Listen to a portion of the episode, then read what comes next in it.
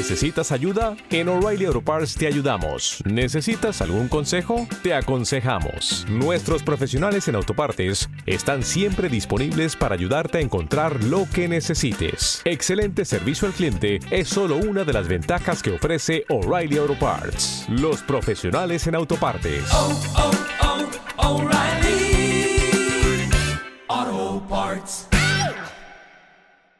Fernando, nos vamos con la seguridad vial. Yo creo que es el momento de hablar y de comentar, sobre todo también, porque a mí me encanta, son esos momentos del programa donde no solamente hablamos de coches, sino también hablamos muchas veces de cómo vemos la situación en, en el día a día, las situaciones normales, situaciones de un conductor normal, que muchas veces hablamos a lo mejor de este coche que supera los 50.000 euros, que sí, que nos encantaría tenerlo, pero no podríamos llegar, pero luego cuando conducimos, cuidado, es que eso lo padecemos todos. Sí, efectivamente, pero antes de entrar en la sección de seguridad vial, si quieres, José, ¿quieres hacer algún apunte de la seguridad de este Audi Q5 Sportback? Bueno, pues de este Audi Q5 en concreto no sabemos nada porque cuando pasó esa plataforma por EuroNCAP fue en 2017, pero todos los seguidores que están atentos a nuestros programas especiales de EuroNCAP habrán visto que al Audi A3 en el año 2020 le dimos un pequeño tirón de orejas porque compartiendo plataforma y siendo primo mayor, el SEAT León le ganó prácticamente en todas las variables de EuroNCAP.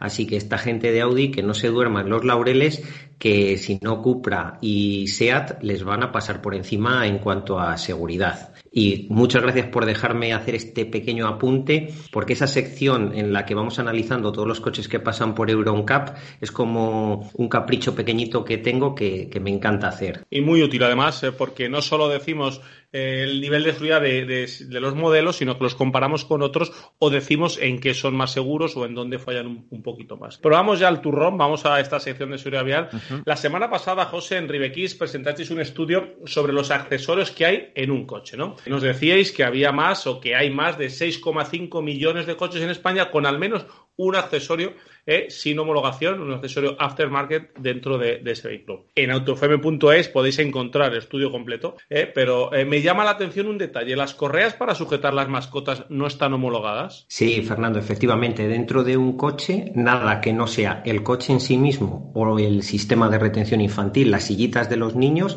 puede tener una homologación, básicamente porque no hay ninguna normativa ni nacional ni internacional que lo contemple no hay normativa, no está homologado. ¿Esto qué quiere decir entonces en cuanto a seguridad? Bueno, pues quiere decir que los fabricantes de estos accesorios no tenemos una normativa clara que cumplir y no es de obligado cumplimiento. Pero esto no quiere decir que no sean seguros. Pero si quieres nos centramos en lo de las correas de los perros para llevarles en el coche. Cuando, cuando atamos a, un, a, una mascota, digo perros porque es lo más habitual, pero bueno, cuando cogemos a una mascota en los asientos traseros, pues venden un montón de accesorios, de arneses y prácticamente todos esos arneses uh -huh. van sujetando o el pecho del, del, de la mascota o el cuello de la mascota. ¿Y qué es lo que puede pasar si hay un, un impacto? Bueno, pues que a lo mejor esa correa sí bloquea la parte del cuello de la mascota, pero claro, los cuartos traseros, por así decirlo, se van a desplazar dependiendo de lo larga que sea la correa. Sí, un por... perro grande puede llegar de atrás a adelante, obviamente. Bueno, y de hecho tenemos un caso que conocemos en el que un perro medio pegó con los cuartos traseros en el niño que iba en el sistema de retención infantil. Gracias a Dios fue un simple susto, ¿eh?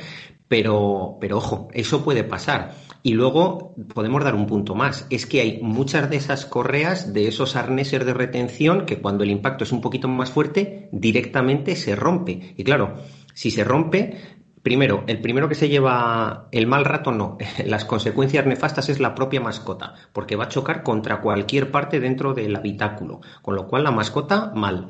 Y si, además, y si además golpea contra un adulto, contra un niño, contra quien sea, pues imaginaros, porque a lo mejor una mascota que pese poco, 2, 3 kilos, claro, con una deceleración fuerte nos va a impactar con una fuerza en Newton muy grande, o sea, va a hacerse mucho daño y puede hacer a los demás muchísimo daño. Efectivamente, pero hay otro detalle más. Cuando se pasea una mascota con la correa demasiado larga y sin prestar atención, a ver, es que eh, te doy la mano y, y, y, coges la correa entera. Claro, se me estaba ocurriendo. Yo es que soy dueño, digamos, no iba a decir usuario de, de perros desde hace poco y se me, se me plantean muchas dudas. Fíjate, cuando la gente pasea las mascotas por las aceras, a veces sin querer cometen un error que realmente está muy relacionado con la seguridad vial y es dejar la correa muy larga y dejar la correa floja.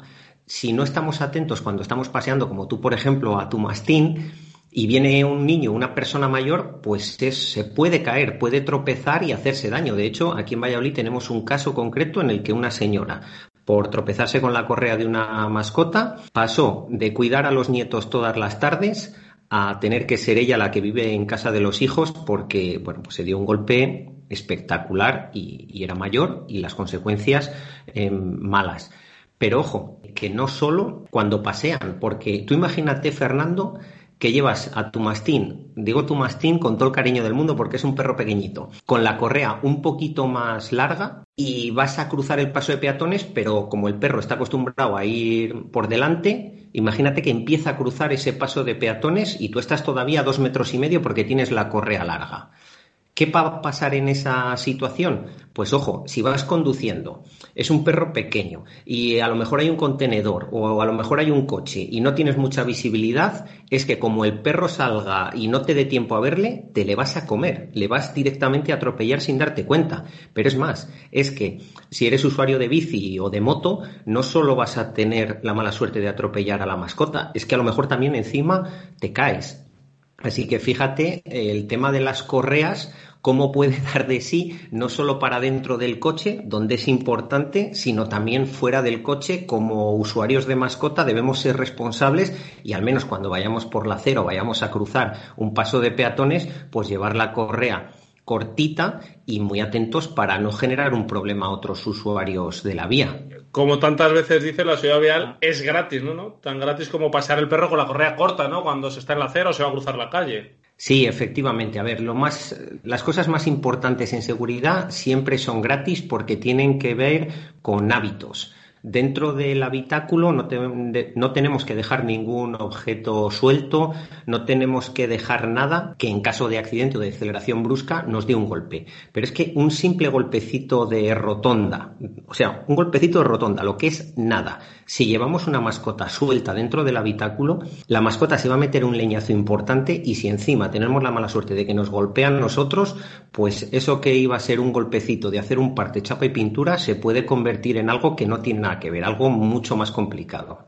Y no, bueno, esas situaciones os aseguro que mejor no vivirlas. Efectivamente, además eh, eh, nos has dicho muchas veces que la mayoría de los sistemas que hay eh, se rompen en un impacto, ¿no? Sí, lo he dicho antes un poco al principio. lo ideal es que los usuarios que lleven a las mascotas en los coches consulten al fabricante de su arnés o del sistema de seguridad que tengan para la mascota. Y de todas formas, en YouTube puede entrar todo el mundo y poner crash para mascotas y van a verificar cómo eh, cuando se han hecho ensayos con, con dummies de perros, o sea, dummies de mascotas, pues en muchos casos, en muchísimos casos, las, las, correas se rompen y van a ver perfectamente esos desplazamientos. Como bien habías dicho al principio, es que un perro que está en el asiento trasero termina contra la luna perfectamente. Pues ya sabéis, hoy ha tocado seguridad para los dueños de mascotas dentro y fuera del coche. Antonio, si te compras un perrillo, mm, por favor, llévalo bien sujeto en el coche.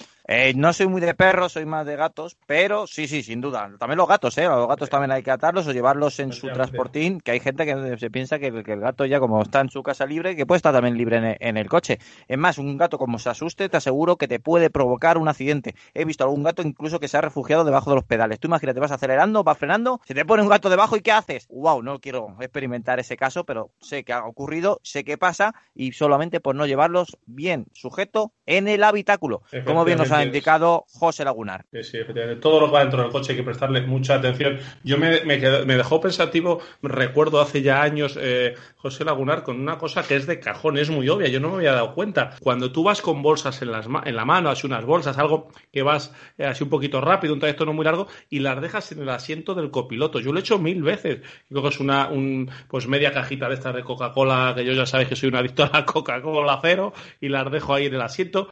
Eh, y me dice dice, y me dice José, y me lo dijo José, me dice, eh, es un peligro dejar eh, a tu lado, a 30 centímetros, un, un, proyectil, como una, pues eso, unas, una botellas de leche, un, cualquier cosa de la compra. Por eso hay que prestar mucha atención y por eso esta sección es tan importante para, para nosotros en AutoFM. Es muy importante y por eso siempre os aconsejamos que lo que te comentamos no es porque nos, nos sobre espacio, ni mucho menos en el programa. No. Al contrario, me toca luchar contrario. mucho con el sí. director sino porque creemos que es importante y, y, porque todos aprendemos y que hay cosas que parecen tan evidentes que hay gente que no lo hace y te tiras de los pelos o, o, directamente piensas que, bueno, pues sí, es evidente, pero jamás me ha pasado ya, pero hasta que te pasa, cuidadito, hasta que te pasa. Efectivamente, efectivamente. Oye, Fernando, ¿y tú, eh, tu mastín, cómo le llevas en el coche? Los pocos trayectos que haces con él en el coche. Bueno, pues mi mastín, eh, bien adiestrado, no el mastín, sino yo por ti, eh, es un perrito de 4 kilos y va en su eh, cesta, creo que se llama. Eh, transportín, dentro, sí. Transportín, cesta, dentro de, del maletero, que va cerradita con una puerta y ahí va más cómodo y más dormidito que, que nadie.